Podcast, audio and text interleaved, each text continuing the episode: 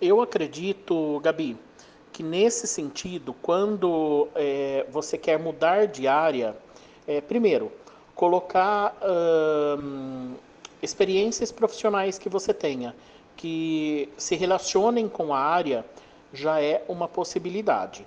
Segundo, você colocar cursos, é, formações que mostrem que você de fato está querendo mudar a sua área. E terceiro, é uma carta de apresentação. A carta de apresentação ela faz esse papel de é, que você pode conversar um pouquinho com o seu recrutador antes mesmo de ele ter possibilidade de, de te chamar para uma entrevista.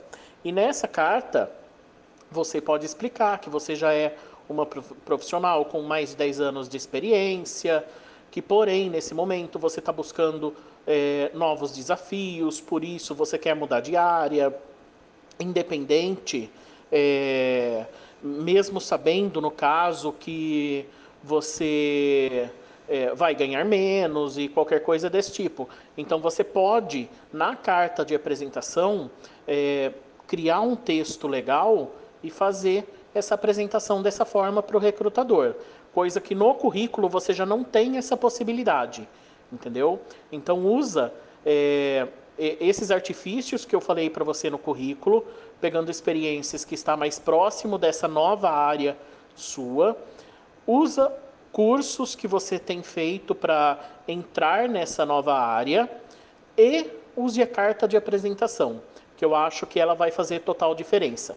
E depois, lógico, no momento que você for convidada para entrevista, coloca essa situação para o recrutador, que você está saindo da sua área inicial, porque por isso, isso, isso, certo?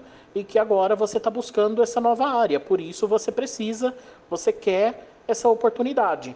Eu acho que a sinceridade também acaba ficando legal nesse sentido, né? É, nessa hora.